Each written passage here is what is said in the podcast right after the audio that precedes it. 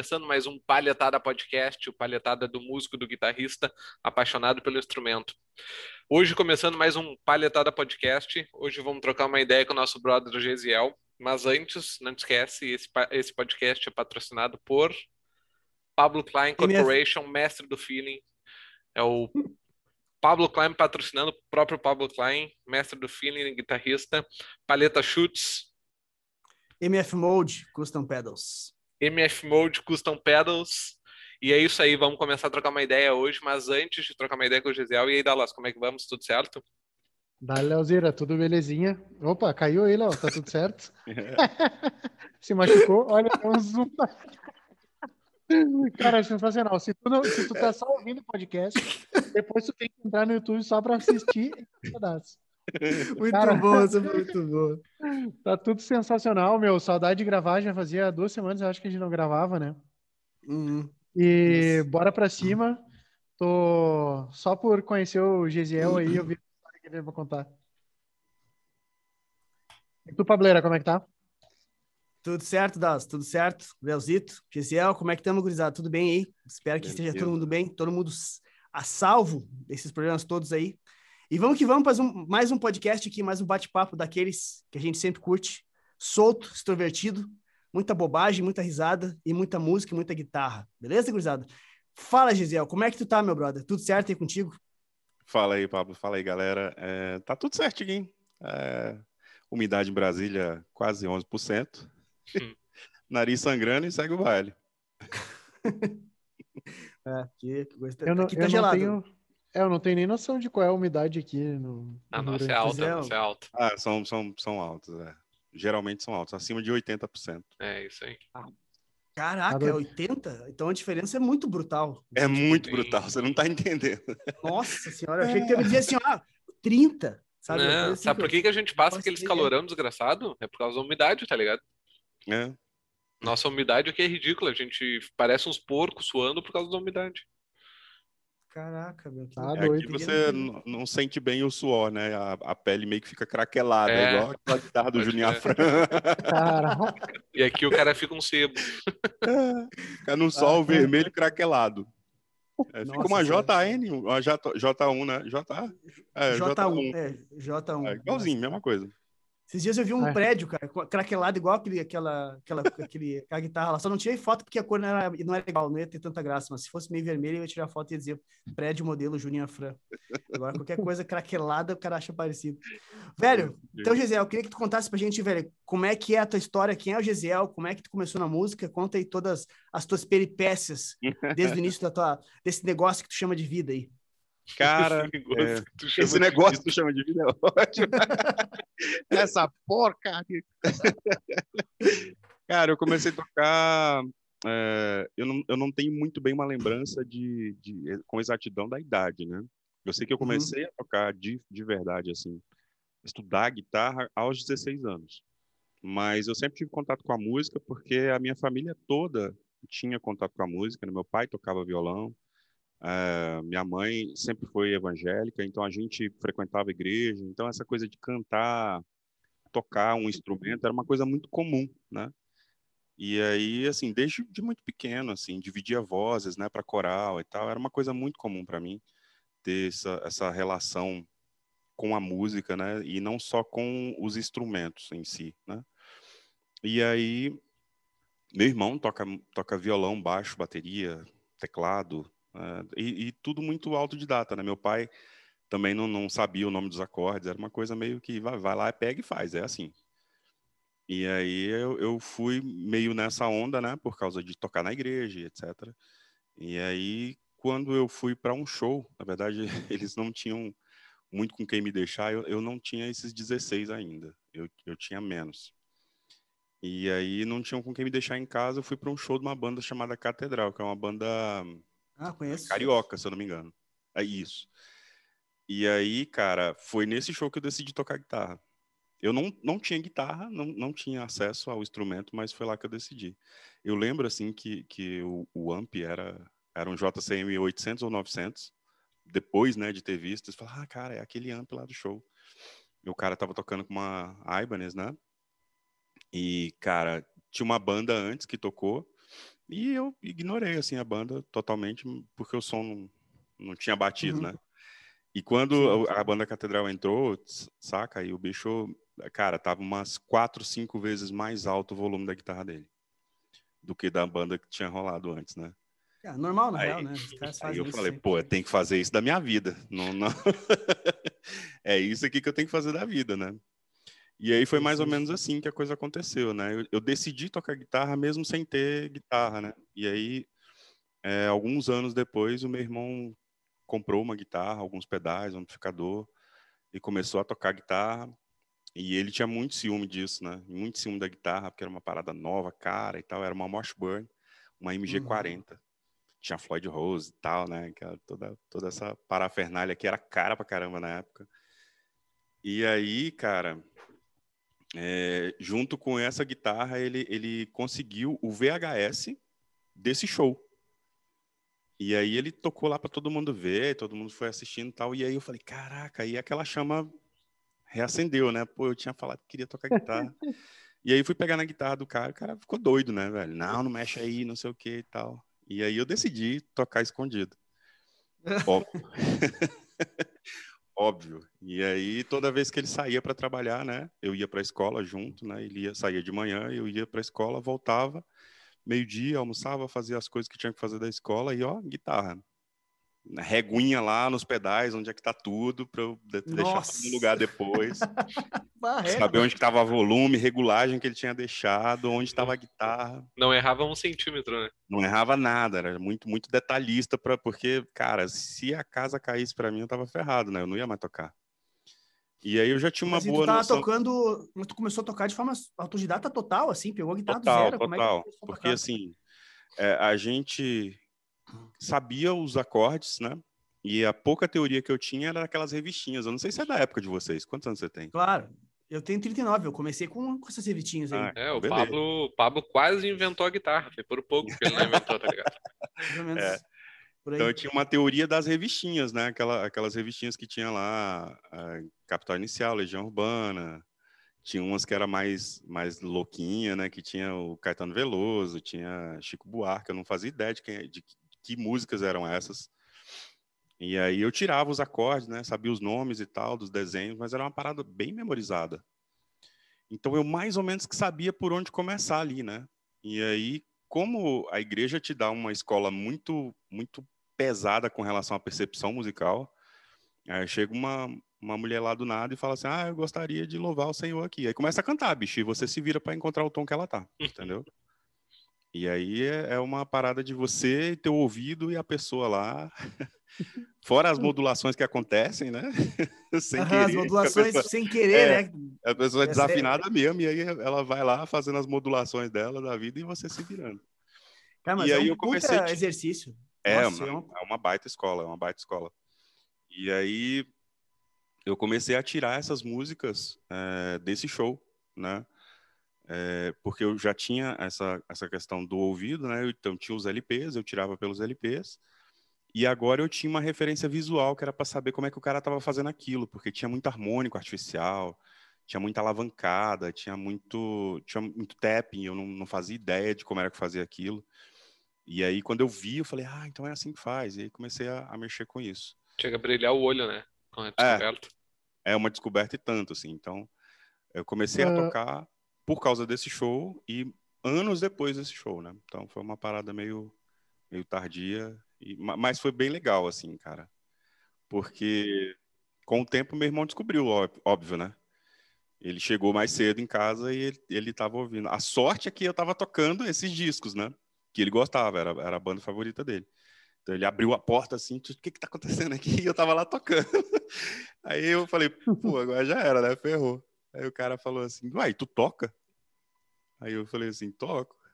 Aí, tu toca essa música? Eu falei, não, eu toco esse álbum todo.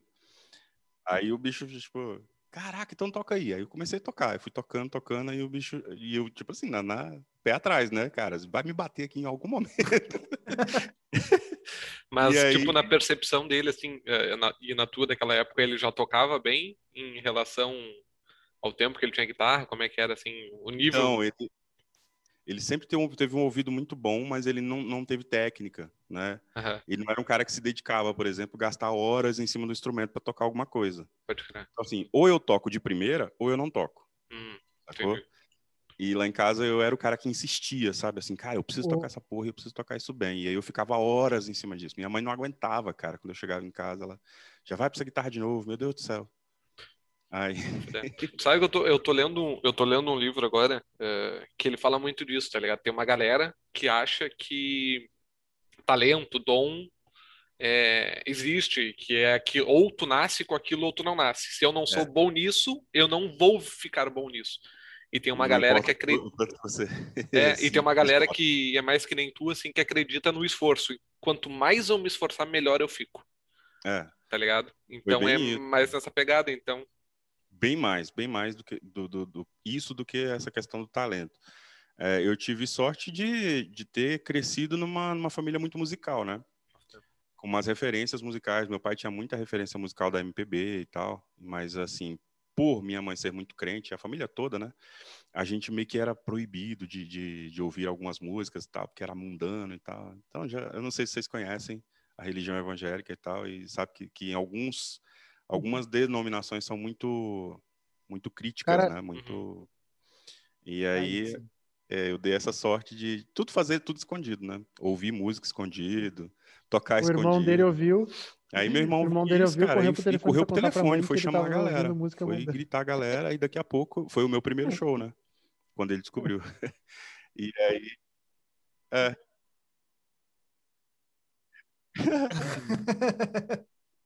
Saiu correndo, né? Aí ligou pros Ah. meus primos, cara, pra um- uma galera lá que tocava com ele e tal. Vem ver aqui, o Gisel tá tocando igual um louco, bicho. Aí veio uma galera, parou lá e eu já tinha tocado o LP inteiro, aí vou tocar tudo de novo, aí toquei.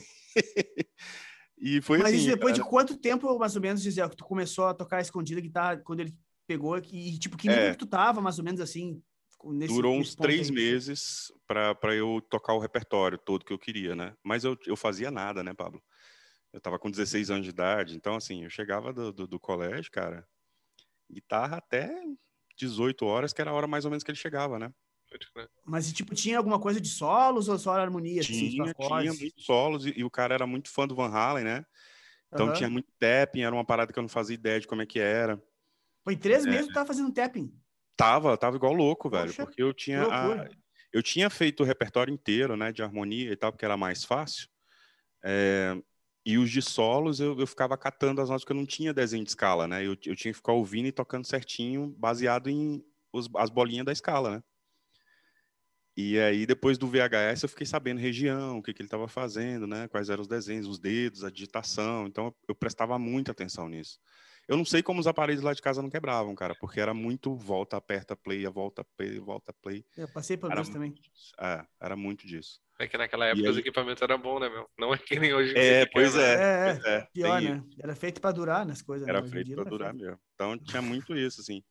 E, e aí a galera foi chegando lá em casa e, e, assim, já saí de lá com três, quatro bandas, né? O povo já. vamos tocar, Uhum. vamos montar uma banda, vamos fazer não sei o quê. Aí meu irmão já me deu a guitarra dele. Falou assim: não, essa guitarra é sua agora e tal, esses pedais, não sei o quê. Pai. Aí eu já fiquei mais confortável. Aí treinava durante mais tempo, né? Já que não ano tinha foi mais isso aí, aquela... Gisele? Foi 97, cara. Por aí, 97, 98. Por O aí. teu irmão, o teu irmão parceiro pra caralho pra liberar a guitarra, né?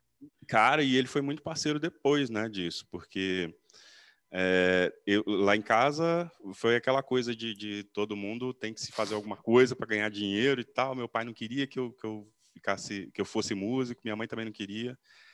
E aí, quando eu decidi que ia fazer música de verdade, fui falar para todo mundo lá, cara, eu quase morri, né, espancado. E aí o meu irmão, ele, ele já trabalhava, né? Já tinha uma grana e tal. Então ele me ajudou muito. Ele, ele comprou outra guitarra para mim depois, melhor. Ele foi, foi procurando pedais, né? Então foi achando. Então, tipo, a- realização, talvez, eu penso, né? A gente nunca conversou sobre isso. Mas a, realiza a realização dele era que eu tocasse melhor e tal, assim, e tivesse acesso às, às paradas melhores para tocar cada vez melhor. Então isso foi muito bacana. Ah, opa, eu ia te perguntar, ele falou ali que ele foi no show da Catedral. Não foi nessa banda que o Thiago, que conversou com a gente, tocou, né? O, teve o Thiago Vieira. Porque eu me lembro que ele, ele tocou numas bandas grandinhas gospel, né? Sim, mas eu acho que Catedral não, cara. A Catedral, ela era gospel? Não, né? É, então, é. A, o Catedral, ele começou com uma banda gospel, como, como uma banda gospel, né? E que tinha uma, uma visão... Eles são aqueles caras que se parecem muito com Legião Urbana. Sim, eu sei, isso eu tava lembrando, só não tinha na cabeça que era gospel o som deles. Só, e não, eles eram gospel, mas eles não falavam assim, com as letras mais claramente, né? É, mas era uma banda gospel. Tipo Rosa de Saron, assim, que as letras isso. ficam num lance meio subentendido, isso. assim. Isso, exatamente. Então eles falavam muita coisa assim, e mas o nicho era gospel, até o, até o momento que eles decidiram que iam traçar uma carreira secular, né, como falam. Hum. É, e aí a igreja caiu matando em cima. Foi uma parada meio louca assim que aconteceu. Isso foi recente, recente. Que a minha memória é uma maravilha, né? É tipo 2000, 2002. Sim, 21 anos atrás. recente. Foi recém, recém começou. Recente, coisa... Um pouquinho de tempo agora. Foi ontem, né, cara? Passado, 2000. E aí rolou essa Caramba. trade, eles começaram a fazer é, as músicas totalmente voltadas para o meio secular, assim, sem essa amarra do, do meio gospel. Pode crer. É, pouca gente fez isso e deu certo, né? Porque tem Eu uma... não sei de ninguém quem, quem é que fez isso que deu certo, pra você ter uma ideia. Que tu é. lembrar de alguém. É, eu, eu acho que talvez talvez a galera da gringa que não tenha tanto essa essa essa coisa, né? Essa cultura de ou é um ou é outro. É, é, uhum. é desafiar o status quo, né? Tipo, isso. É complicado. Tipo, é bem complicado. Tu tem que ser muito seguro de si para fazer isso.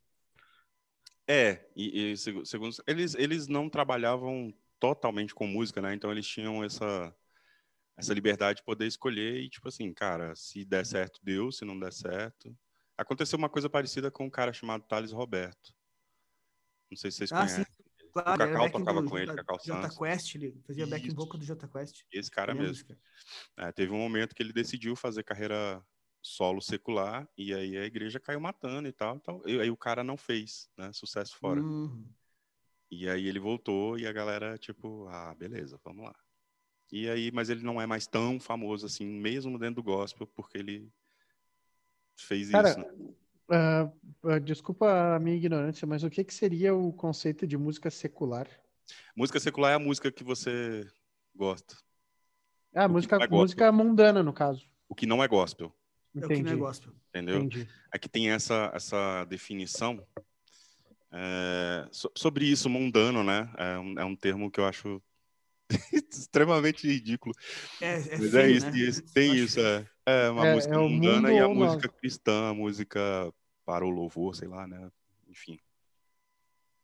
É, Esse eu... é um tema bem delicado, né, cara? É um tema muito delicado, porque, assim, cara, eu acredito muito que a igreja foi e é ainda uma enorme escola, se não uma das maiores escolas de, de música no Brasil. É, eu acho que a grande maioria das pessoas não percebem isso, que você tem um, um, um grupo semanalmente para tocar diferente de pessoas, né? Então tem essa interação entre músicos que estão começando e músicos que estão já no meio da carreira, é, como músicos, né? Conhecem muita coisa, podem te ensinar muita coisa nesse caminho. É, e tem uma galera que está começando, que precisa de ajuda e eles ajudam. E você tem toda aquela convivência de palco que é super difícil de você conseguir uma banda, conseguir um evento para você tocar com um som legal, com equipamento legal. Isso tudo a igreja fornece, né? É. E às vezes e é a única oportunidade que, que alguém tem de entrar na música, né? Exato, exato. E aí é uma baita escola. Eu ia falar puta escola, mas não, não ia dar bom. Aqui, aqui, não tem, aqui não tem problema. É, o problema são os evangélicos, né? De falar, puta escola, a igreja é uma puta escola. mas É, mas né? eles, ele, assim, ó, que seja, que compreenda a intenção, que a intenção é, É, não, positiva. é uma É, baita não, escola, total. né? Então, Uma baita escola. é, até hoje eu A escola- acho isso. É uma escola do caralho. É bem por aí. Então, Aí a assim, audiência caindo. É, a grande maioria dos meus alunos é evangélico, sabe? Até hoje, assim, tem, tem muita gente que me procura que é da igreja. É, Tem pouquíssimos alunos, assim, que, que não são da igreja ou que não atuam em banda. E, geralmente, esses alunos, eles tendem, não é que é uma, uma regra, mas eles tendem a, a não se manifestar muito com relação ao estudo da guitarra, porque não tem onde, onde tocar, entendeu? Uhum. Não tem com quem tocar, não tem com quem trocar essa ideia, né? Então é um hobby muito solitário, né? O cara se tranca no quarto, toca ali, acha legal, mas ele não acha legal o suficiente para botar nas redes sociais, ou não acha legal o suficiente para montar uma banda. Então tem uma série de coisas assim que Que É. trava, Mas, né? cara, e, e nos, delicadas. e nos casos do- da galera, tipo assim, ó, nem a Lari Basílio, Uhum. é um, um exemplo de, de musicista que é do meio evangélico, né? Pelo que eu sei, Isso. assim, até, até o que eu sei. E, tipo, ela, pelo jeito, se trancou no quarto e usou isso como motivação para expor pro mundo, tá ligado? Pois Exato. é, e, e- é meio que controverso, né? Tem uns que, que se trancam e ficam para si, e outros se trancam, mas aproveitam aquele, aquele momento ali e extravasam. Tipo, não, É, já eu tô Matheus aqui, fez isso também, né? Massá, e nossa, né, uma galera, né, cara? É, Que- uma galera. É, o, o lance é que é, tem, tem essa brecha, né? Como em qualquer código, tem essa brecha, né? A música instrumental, ela, ela é instrumental, ela não, não necessariamente... Se você bota um título gospel, né? Ela já se intitula gospel. Uhum. Se você não bota, também tá, tá de boa, não tem problema. É. Tá mais na, pe- Então, na é- pessoa em si do que qualquer outra coisa, né? De como é que a É, pessoa é encara. do muito que- mais do que a pessoa fala, né? Do, do que a pessoa age. Tem muito disso, né? Uma certa hipocrisia latente, assim. É louco, né, Caraca, cara? foi Eu- um outro plano essa parada, né? É o Não, nosso bar, é né, meu? É o É bar o da bar, palhetada. né? Esse- eu, meu, eu, tipo assim, no meu Facebook eu tenho acessado pouco, mas eu tenho muita gente ali que, que é do meio evangélico, e dá pra notar pelo que o pessoal fala, assim. E volta e meia eu vejo umas discussões, assim, feias da parada, assim, tipo, sobre o cara que é evangélico poder trabalhar com música na noite, no meio mundano, vamos dizer assim, sabe? E tem, tem tem gente disso. que é totalmente contra e tem gente que, que tem a sensace- sensatez de dizer, não, cara, mas o cara tá trabalhando, É o tipo, trabalho. o cara sa- sabe o que tem dentro dele a ponto de ignorar o que não faz parte da, do que ele acredita naquele meio que ele tá e tá tudo certo, sabe? Isso. E tem gente que já diz que não, tu não pode nem sequer estar lá, sabe? Isso é uma discussão que, pelo jeito, vai ser infinita mesmo, vai ser, sempre É. vai ter no meio da galera, assim. Desde quando eu sou moleque, isso acontece, né? Desde quando eu fazia parte da igreja, isso acontecia já. Então, não, não é uma parada que vai mudar agora. É. E teve, Cara, teve eu- 20 anos para correr atrás disso e não mudou e não vai ser agora que vai mudar. Infelizmente. né? Pois é. às vezes, é, eu acho, eu me lembro que eu tive uma namorada que ela era adventista, né? Uhum. Então eu acabei, tipo, eu nunca fui ah, um, um, um cara que teve uma religião, que frequentasse uma religião. Sou católico, mas não frequentava a missa. Com ela, eu até eventualmente ia lá na igreja com ela, mas eu ia muito mais por causa do lance da música mesmo, do coral, da, de, de ver a banda lá tocando e tudo mais. Ah, só que na época, cara, eu era metaleiro, então era uma parada muito maluca. Eu tinha, cara, eu tinha três piercing na orelha ali, eles não usam brinco, né? As mulheres não usam brinco. Eu tinha É, o cabelo comprido no meio das costas. Eu usava a camiseta do Iron Maiden. E, e cara, quando ela me pedia pra ir nos cultos, eventualmente, assim, no final de semana, cara, eu ia do jeito que eu me vestia, entendeu? E Óbvio. eles, nossa, iam pra. eh, Se vestiam, usavam a melhor roupa pra ir louvar, né? Ah, e, cara, eu me lembro que eu, me, eu respeitava muito, assim. Mas pra mim, tipo, eu respeitava todo mundo, eu me dava muito bem com todo mundo. Mas era muito. Foi muito. Foi o meu primeiro impacto com relação a. Cara, eu quero ser extremamente respeitoso no que eu vou falar, sabe? Mas beirava às vezes a hipocrisia. No sentido de eles estavam lá para ser o melhor possível, Uhum. mas o tamanho do julgamento às vezes que existia, ao invés de, de fazer o meu melhor, né, eu ficava olhando o pior que o outro tinha feito. E Isso. daí eu, eu me lembro que eu falava, conversava muito disso com ela, assim. Dizia, sabe, tipo, poxa, deixa, deixa o outro, né? Vamos, faz o teu melhor, né? Independente do se ela estava usando brinco ou não estava, ou se ele fez uma tatuagem ou não. Era uma parada muito maluca, assim.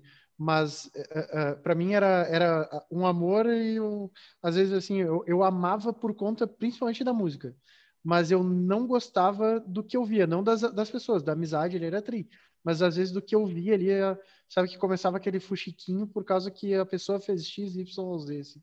Era um, foi um universo diferente assim de, de, de acompanhar.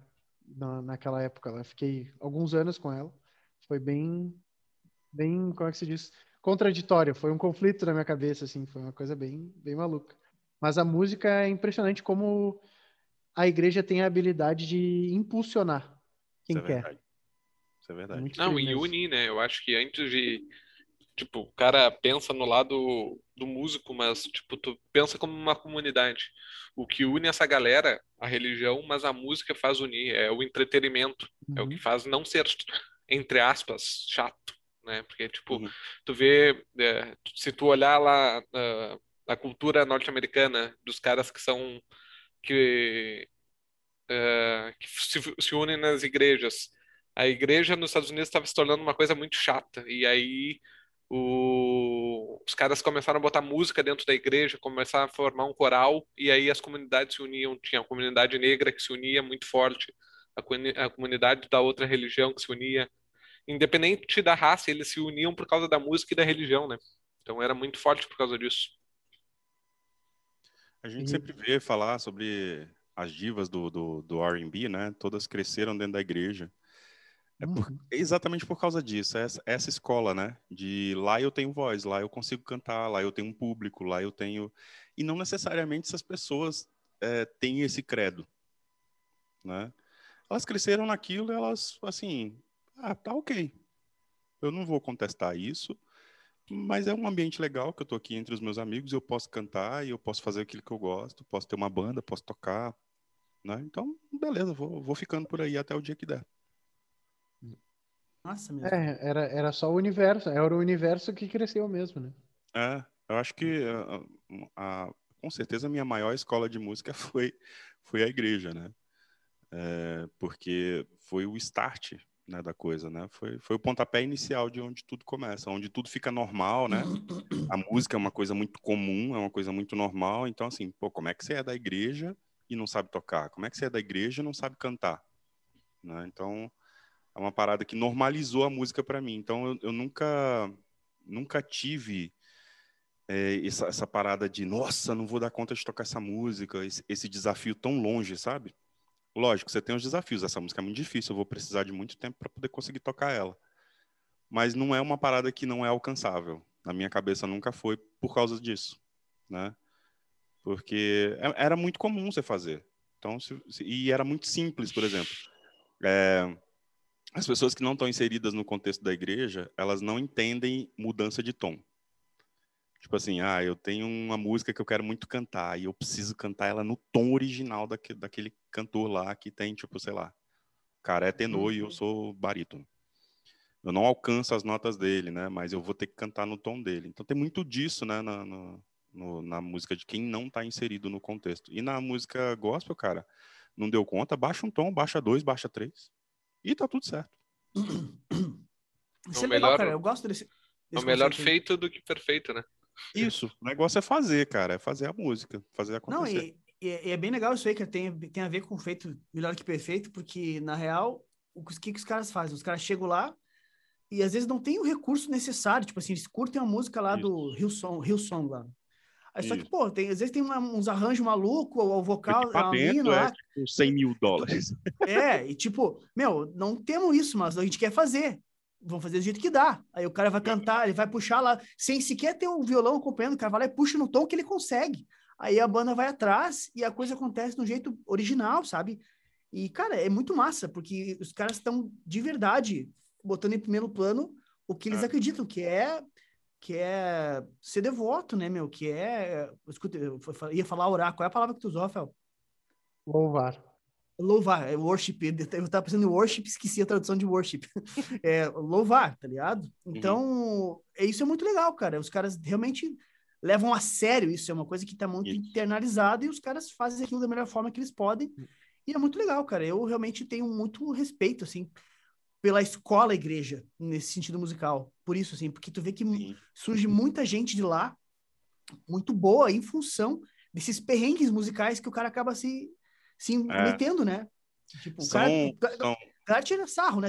Chega lá, muitas vezes tem gente que vai cantar lá que é desafinada, que, que ele lança as modulações que a gente tá brincando. O cara começa num tom ali e daqui a um pouco tá, vai pro meio tom abaixo, meio tom acima. O músico tem que estar tá aqui, ô, ô, da casa deslizada aqui, ô, vamos pra cá, vamos pra cá. Exato.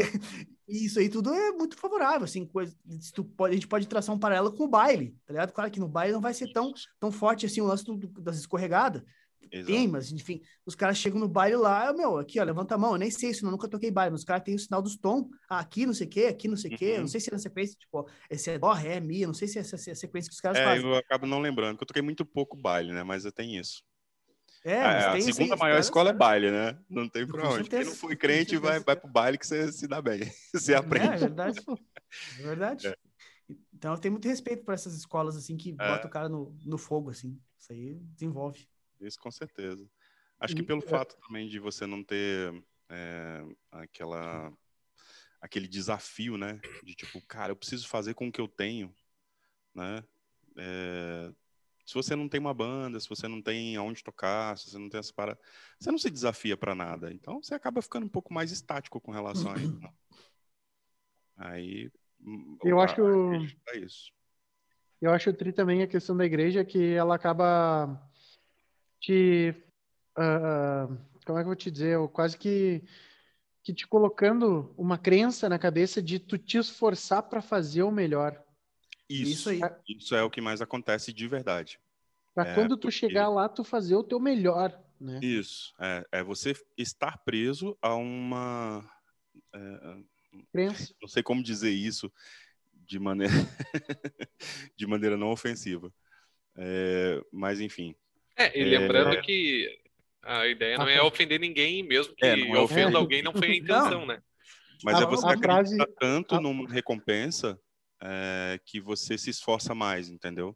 Entendi, Para entendi. que aquilo aconteça. Ah, Então, achei que ia assim, ser mais ofensivo. Não, É. eu mudei muita coisa do que eu ia falar. As palavras barganha estavam no meio, mas, enfim, brincadeira.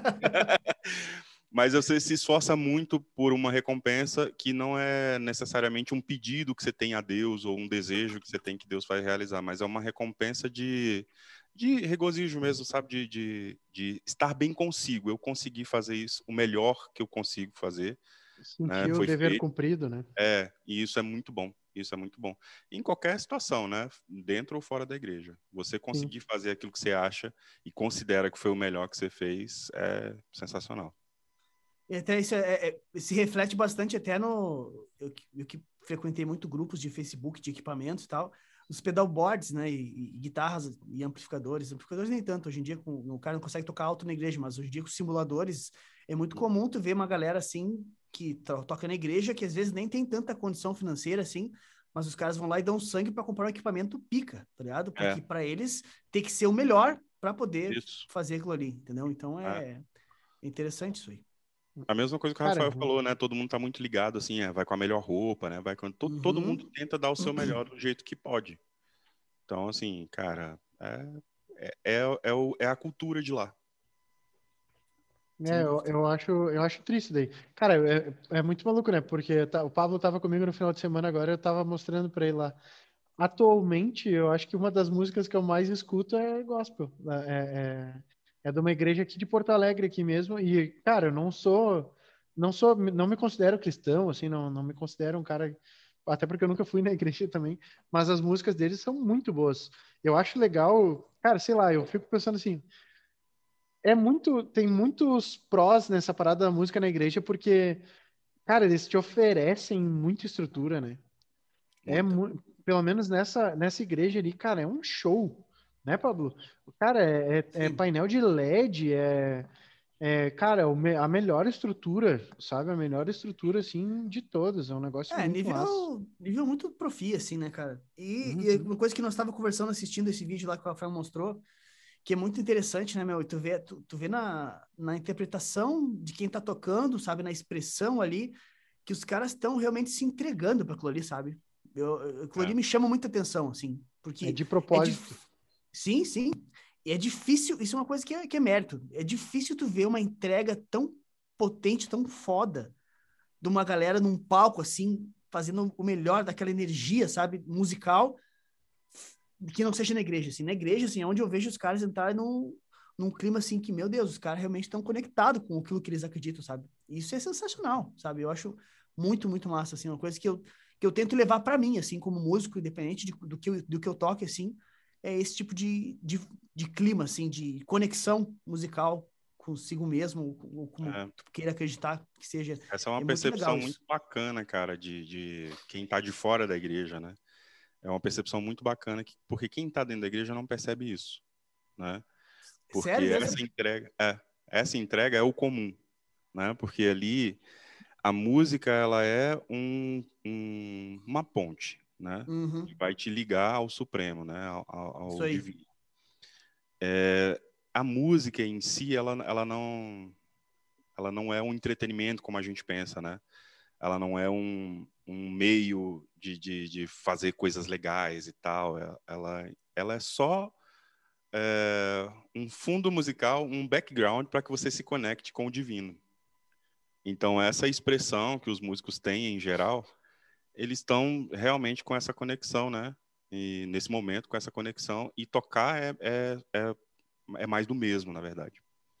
Então, essa percepção assim que você tem sobre tocar e experimentar essa, essa vivência consigo mesmo ou com o divino, é uma percepção de quem está de fora. Quem está de dentro não.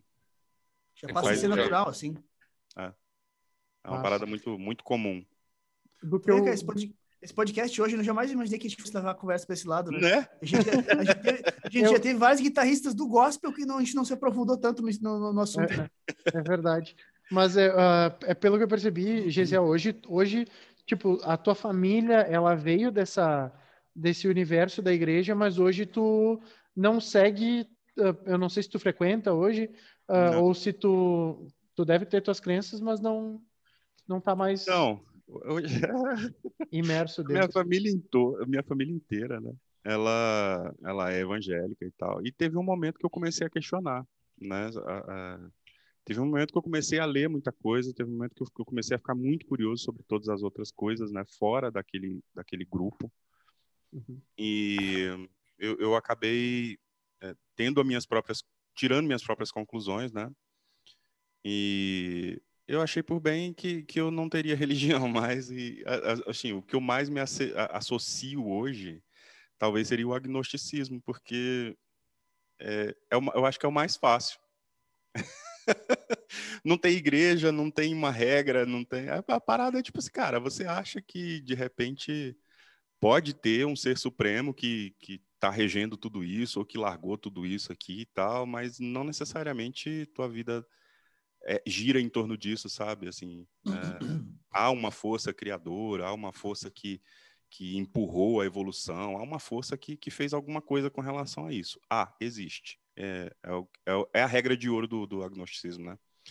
Mas você não uhum. precisa ficar se reunindo com um bando de gente que acredita na mesma coisa. É, você não precisa ficar julgando as outras pessoas que não acreditam nisso, né? Você não precisa ficar diminuindo ninguém que acredita nisso ou não. É, é menos fanático, né? É, o, o, ateísmo, ele, ele quase me pescou. Mas tem uma galera muito chata lá, velho. Muito chata. Que fica assim, ah, cara, esses idiotas que ficam crendo nisso, não sei o que. Vai, cara, bicho, você acredita em signo, por que, que você não. É pior que os veganos, né? É, cara. Então, é, assim, tem, tem, uma galera que, tipo assim. É, não é que, que é o fã-clube, sabe? O fã-clube é que é chato, velho. É Aí o fanatismo, dá... né? Tipo, a minha, a minha verdade é maior que a tua. É, é eu, eu acho que é, o conflito todo hoje em dia é. Eu, eu, eu, cara, eu convivi, eu tive a oportunidade de conviver com a, com a minha ex-namorada, né?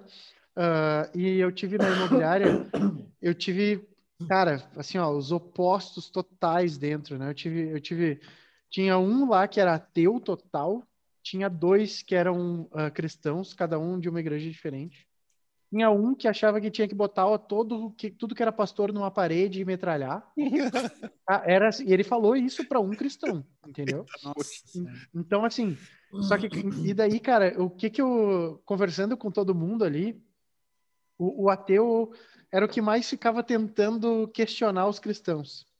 É, aí, eu, essa coisa de eu estou certo é muito legal para todo mundo. Né? Aí eu peguei um dia, me deu um estalo, assim, sabe?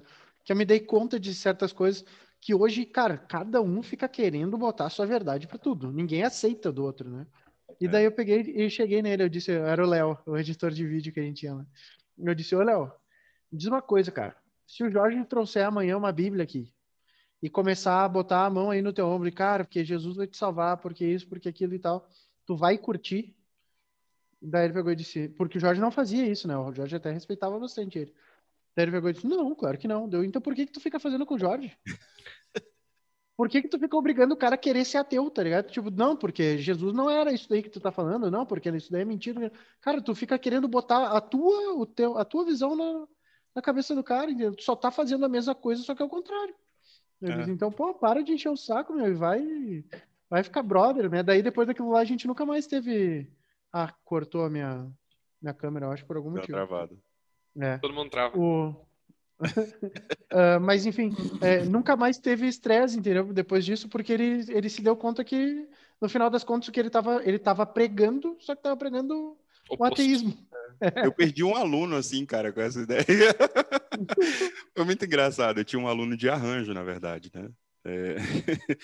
e aí ele ateu, né? Já tinha sido evangélico e tal, e aí de repente ele se tornou ateu e ele virou esse ateu é, que, que, que tenta convencer, convencer todo mundo, né? E aí ele trouxe uma música para a gente trabalhar, né, sobre os arranjos e tal. E aí eu falei, ah, me lembra um pouco uh, Hillsong, que foi, o Pablo acabou de falar, né? Cara, esse cara ficou bravo, velho. O cara ficou muito bravo. É, tipo, assim, sério? Mas não, não sei o que, isso, aquilo. Eu falei, ah, mas me lembra um pouco. A gente começou a falar sobre fórmula da música, fórmula do sucesso da música, né? Sobre é, é, riffs que pegam, sobre, sobre melodias familiares, e a gente começou a entender, e, e ele falou assim, poxa, mas eu não acredito, não sei o que, tal, tal, tal, isso, aquilo, e papai, começou a falar sobre o ateísmo e, e trocando ideias sobre a não existência de Deus, etc e tal. E aí eu perguntei para ele assim, cara, mas é, o ateísmo é não acreditar num Deus, certo? Ele, certo. É, e por que te incomoda tanto a, a aparição de um Deus na vida das outras pessoas. Porque se isso não significa nada para você, tá tudo certo, né? A pessoa pensa o que ela quiser. Aí o cara ficou assim, né? Não, mas não é isso e tal. As pessoas precisam é, entender, já é 2020, as pessoas precisam saber da verdade. Eu falei, cara, mas é a verdade delas, né? Se elas querem se apegar a alguma crença e você não quer, cara, acho que todo mundo tem que ter esse direito, né? Então eu, eu, acho, talvez, que o teu ateísmo não seja tão forte assim, porque se alguém chegar aqui falando da palavra de Deus para você, é capaz de você voltar a ser evangélico. Aí ele ficou puto. Aí eu, as duas aulas depois, ele, professor, não vou para aula hoje não, não sei o que e tal. Aí nunca mais veio. É, é, quase, é quase com aquele lance, o mundano ao contrário, né? Isso, não, isso. isso. Isso daí é mundano. Não, não, o cara é ateu, não, mas isso daí é cristão. É. Bah. é, porque assim, acho que não deve incomodar, sabe? Não, não deve incomodar o outro. Assim, não, não deve te incomodar o que o outro, o outro escolheu, né? Porque é uma escolha dele, né? O cara, é, talvez... Mas é engraçado, né? Porque tu, tu expôs para ele uma música de exemplo, mas tu tava falando absolutamente de, da parte musical, né? Questões tipo, técnicas, né? Questões técnicas, ó. Não haveria o é menor, assim. menor problema do é, cara não, fazer não. um paralelo ali, porque é, é música. Tipo, porque era uma questão musical mesmo, assim, ó, os acordes, os timbres, é, é, o refrão, a, toda a estrutura era muito baseada nisso. E aí depois ele falou assim, ah, é verdade, porque até é, esse cara da música, eu não lembro mais qual era o cara, mas o, o vocalista criou uma igreja de é, que, que era meio voltada para o ateísmo, assim, uma parada meio uma igreja de ateus, sabe? Não sei, não sei bem como hum. definir isso. Mas aí eu falei, ah, é, olha é aí. engraçado, né? Uma igreja aqui, de ateus. É. Nós, aqui nossa um grupo nós assim para isso. Nós acreditamos que não acreditamos em nada. É, é, meio que, que tentar provar, né, que você tá muito certo, assim, que... E sei lá, Nossa, cara, isso é tão, tão 20 anos, sabe? Não vamos louvar, não vamos louvar, não vamos Nossa, é, e o cara tá Nossa. tá lá, centro das atenções, ganhando mó grana. Cara, mas é muito doido, é que nem, é muito doido essa, essa função, assim, se a gente começa... Eu me lembrei de um vídeo do Porta dos Fundos que eu vi esses dias. Uh, era o Fábio Porchat e aquele outro magrão, barbudinho. Não me lembro, não me lembro como é que é. O Gregório. Uh, cara, eu, eles se batem assim num bar e aí o Gregório vira uh, bebida assim no Fábio Porchat. Aí o Fábio Porchat, pô, olha aí, caralho, e tal, não sei o. Ah, o que que é? Vai pra lá, ô viado. Aí o Gregório pega e responde, não, mas eu sou viado mesmo. Aí eu poxa assim, que viado o quê? Olha essa cara que tu tem aí, cara de hétero. Ele, como assim tá me chamando de hétero, cara? Tá ficando louco? Não sei o que. Não, eu gosto de cu. é muito engraçado. Aí o Gregório pega e diz assim, vai embora então, filho da puta. Aí eu poxa assim, sim, minha mãe é puta mesmo, ganhou dinheiro, uh, levou dinheiro pra dentro de casa chupando rolo e não sei o que. Que puto que? Tua mãe deve ser a maior dona de casa. O que que tu falou da minha mãe, cara? Tudo ao contrário, tá ligado? É uma briga, assim, pra ver quem tá A gente não se dá conta, às vezes, dessa né? função contrária, né? Que a gente, às vezes, a gente tá botando, tá fazendo exatamente a mesma coisa que é contrário, às vezes. Muito louco. Hoje, Zé, hoje tu, tu vive de música, tem banda, professor, o que que tu faz? Eu preciso te conhecer também, né? É, não, hoje eu, eu vivo de música, é, eu, eu, trabalho só como professor de música, né? É, eu tive banda até 2019, banda instrumental, né? A gente fazia muito workshop, fazia umas, umas paradas assim. Então, é, fazia muito workshop, é ótimo, né? Banda instrumental fazendo muito workshop é uma, é uma outra realidade. Mas a gente fazia algumas apresentações, alguns, alguns workshops. É... Só que isso, isso vai cansando, né? Vai cansando, porque a gente sabe que hoje em dia no Brasil, banda é uma, uma empresa falida, né? Você, ela, você paga para ela sobreviver. Então não, fazia muito sentido você ficar gastando dinheiro, investindo dinheiro numa parada que você tem absoluta certeza que não vai virar um retorno financeiro depois. E quando você está nos 40, você já, ou beirando os 40, você já, tipo, já tá naquela de, é, bicho, eu não quero, não sei se eu quero me esforçar tanto assim para ganhar dinheiro, não, sabe? E, aí você já começa naquela, mas, mas por que, que eu escolhi mesmo, né, música? Eu queria fazer o quê? Então, quando eu, eu, decidi que seria professor, há 20 anos atrás, é, eu decidi que ia me, me, aprimorar nisso, né? Ia me dedicar a isso. E que banda seria uma coisa que eu faria esporadicamente para me divertir. Isso. Para trocar ideia com outros músicos, para de repente acontecer alguma uma viagem legal e aí fazer essa viagem e tal, ou uma gravação com uma banda legal, isso seria tudo uma boa experiência para mim como músico, né? Mas não como professor. E aí a ideia de, de ser professor de música me, me, atraía mais do que ser músico, porque eu via a canseira que era ser músico, sabe? Aí, tipo, cara, entrar num carro e viajar três, quatro horas para poder fazer um showzinho num lugar assim super pequeno com uma galera que não fazia ideia quem era você e tal, e sair correndo atrás desse, desse sonho infantil, né, de ter uma banda que fez sucesso e tal, de ser reconhecido, de suas músicas estarem na, na boca do povo. E isso é uma parada ultra mega difícil, né? Então, assim, é, essa realidade bateu muito cedo para mim e eu falei, cara, não, não, acho que não é por aí. Acho que eu quero trabalhar com música, mas eu não quero viver essa vida, não. Eu quero tá em casa bonitinho, 9 horas da noite, banho tomado e, e o berço arrumado, né? Vamos dormir. Mas é, é aquela, aquela, coisa de chegar 3, 4 horas da manhã do baile, sabe? Do barzinho. É uma parada que eu até tentei, mas, velho, não, não dava. Não dava. Não, não, combinava. Cansa, cansa, cansa, mesmo. Chega um ponto em que, que cansa. Ainda mais quando o cara. Sei por experiência, né? Tu vê um mercado todo se movimentar, não se movimentar, né? Ficar estático, é. tudo, cre tudo crescendo, os preços subindo e cachês Isso. o mesmo de Cachê é a mesma 15, coisa. 15 anos atrás. Entendeu? A mesma coisa. É a mesma coisa com aula, assim. Se, se eu subo, sei lá, 10 reais aqui do valor da aula, a galera já começa a chiar. E aí eu começo a perder aluno. Então você, te, a, cara, tenta convencer a pessoa de que o teu, teu produto está cada vez melhor, né? Que tu tá é, pagando grana para outros professores para tu aprender coisas diferentes, que tu tá tu tá evoluindo, né, como como professor também. Mas ninguém entende isso, cara. Ninguém entende isso. É uma, uma profissão meio cachorro assim, né? Sim. Meio na, na surra. Você vai lá e tenta. Algum vai pagar, outros vão reclamar e não vão fazer, fazer né? Mas uh, trabalho só com aulas mesmo. Então, eu aulas... tenho algumas músicas é, gravadas, né, de instrumentais e cantadas também. tem um álbum todo todo cantado assim que eu, que eu compus em 2013, de 2013 para cá, mas não gravei, cara. Porque, enfim, eu acho que não era a hora de gravar e talvez quando eu ficar um pouco mais calmo agora. esse ano não dá para ficar calmo, né? Mas talvez ano que vem eu, eu volte com essa ideia de gravar esse disco. Que, que é uma parada. Que é, Gisele? Cara, é uma mistura muito louca, porque ó, 2011 eu resolvi entrar para a Escola de Música de Brasília aqui para fazer um curso chamado Arranjo para Big Band Jazz. Que então uh, você arranja para Big Band, né? E para todo um grupo de cordas, de, de eh, todo erudito também, porque eles avançam um pouco mais nisso.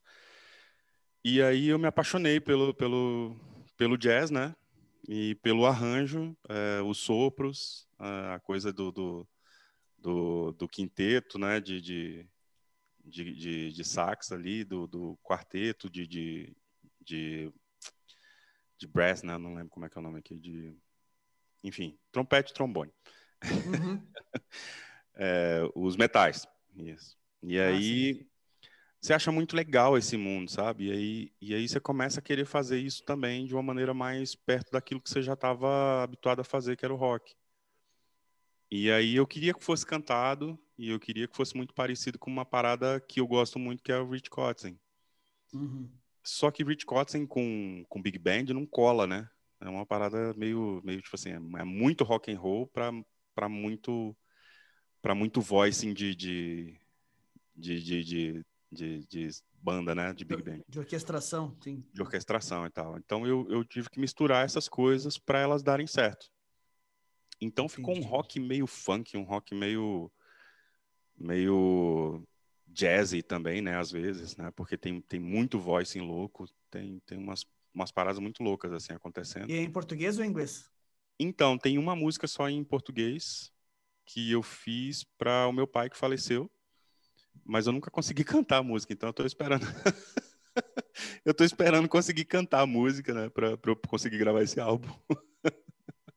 Mas não conseguiu cantar por algum tipo de emoção ou porque Isso é, é, é muito tá. difícil, é muito difícil, cara. Quando você compõe uma parada específica de um momento específico e esse momento é muito emocionante, você você cara tem que ser muito muito pé no chão para conseguir fazer essa parada sem, sem cair, velho.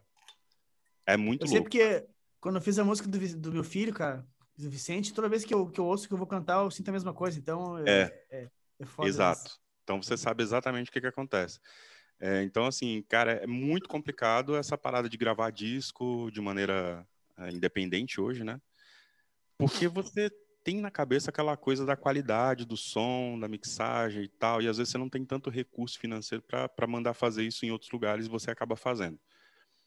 E aí sai uma bosta e você fica, pô, que merda, podia ter, podia ter investido melhor nisso, né, esperado mais e tal. E eu tenho muito disso, assim, eu faço minhas coisas e eu, eu simplesmente largo lá porque eu, eu tenho vergonha de ouvir. Tem um monte de vídeo meu no YouTube que eu não vou lá ver porque eu com certeza vou apagar. Tem um, as minhas músicas mesmo assim no, no, no, Spotify eu, eu quase não ouço. Aí eu vou vendo, né? Porque eu, eu não ouço a música, eu vou ouvindo, eu, eu ouço os, os, erros, né? Eu ouço, ah, isso aqui podia ter ficado melhor.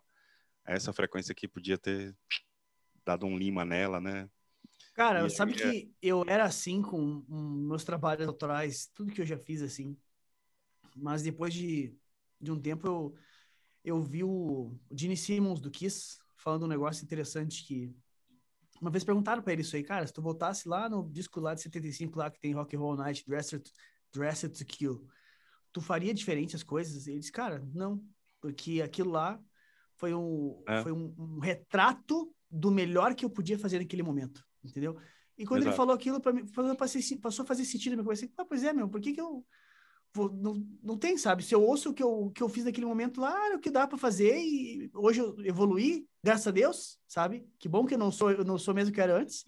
E você segue o baile, sabe? O máximo que o cara faz é, tipo, é. Ah, não, não pilhar muito de ouvir, mas, mas ter, assim, ah, ser tão crítico assim, eu, eu aprendi a desapegar, assim, para mim foi uma, uma coisa positiva para mim. É, assim. eu tô mais calmo com relação a isso, né? Eu não digo que eu tô curado disso, assim, eu ainda tenho essa, essa parte crítica muito grande, muito latente ainda. Mas eu tô mais calmo com relação a isso. Assim, eu, eu deixo os erros, é, porque a expressão foi melhor. É, eu, eu, eu, prefiro um bend quase lá de afinação, sabe? Do que. Mas com uma emoção. É, uma emoção legal do que, tipo, consertar esse bend e deixar ele afinado, mas com emoção cagada. Uhum.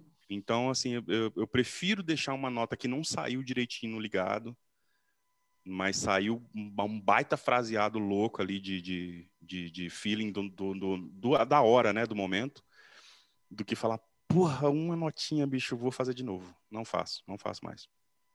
É, então eu, eu prefiro, né? Isso aconteceu porque eu comecei a ouvir as coisas antigas, que eu ignorei bastante no começo da, da, da, da vida musical, né? Então, assim, eu vi, eu vi muito Jimi Hendrix, ouvi muito Janis Joplin, tô ouvindo muito Jeff Buckley. É, ah, é, e, assim, Radiohead, velho. Cara, como é que eu ignorei isso? Ah, é sensacional, né, cara? Eu adoro também.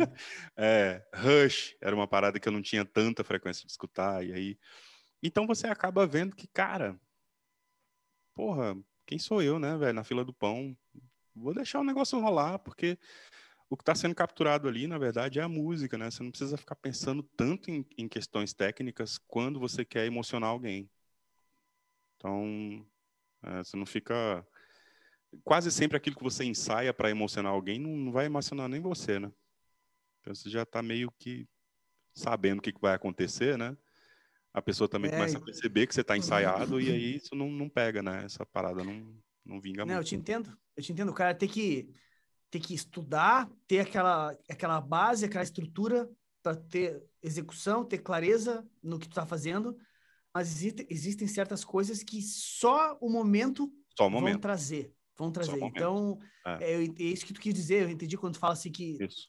tu ensaia muito, nem tu mesmo te emociona, porque tu já está previsto, já é, já está muito previsto. Já está lá, né? já está lá, é. né? Tu, tipo, não tem aquele momento surpresa de pá, olha o que, que saiu aqui, entendeu? Que pega todo mundo. Até tu mesmo, oh, parecia meu pijama aqui embaixo, ó. Tô de pijama embaixo. Aí.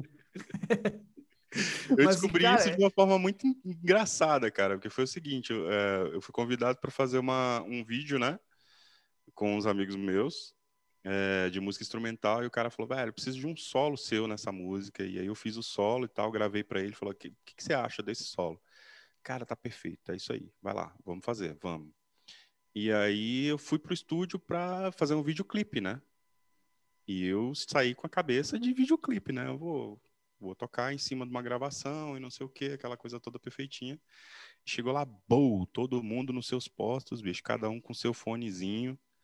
Vamos lá, o take que a gente não gostar, a gente volta e grava de novo, tá ok?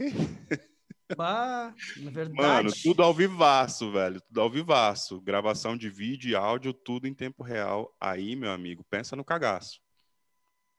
E aí eu ali, não, não de boa. Por fora tava assim, não, tá tudo certo, tá tudo ok aqui, vamos lá fazer. E por dentro tava, meu Deus, meu Deus, meu Deus, meu Deus, meu Deus. E aí foi, cara, primeiro take aquela bosta, né? Segundo take aquela outra merda, e todo mundo já começou a olhar torto para mim, porque só eu que tava errando, né? Puta que pariu. Que bosta.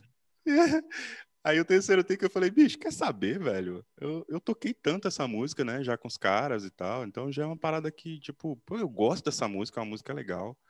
Dei uma respirada funda, assim, né? Botei o pé no chão, falei, velho, essa música tem que sair essa música, ela tem, ela tem que soar isso aí. E foi um take maravilhoso, assim, bicho, sem tirar nem pôr. E aí eu vi os erros, né, que eu cometi, que são erros técnicos, e eu falei, cara, velho, esse take eu gostei. Os caras querem fazer outro? Se você tá incomodado com a técnica, eu tô achando perfeito, mas se você tá incomodado com a técnica, eu falei, não, pode para deixar esse. E aí esse foi desapego aí. É, foi aí que, que eu, a, a, chavinha mudou, né? Falou assim, cara, eu acho que o momento é, é a parada mais importante, né, na música. É, você pode até estar tá, tá ali, firme e forte, todo ensaiadinho, todo bonitinho, fazendo tudo que já está programado. Mas o momento vai deixar essa programação muito mais viva, né? Muito mais outra coisa do que simplesmente uma repetição, mais uma repetição.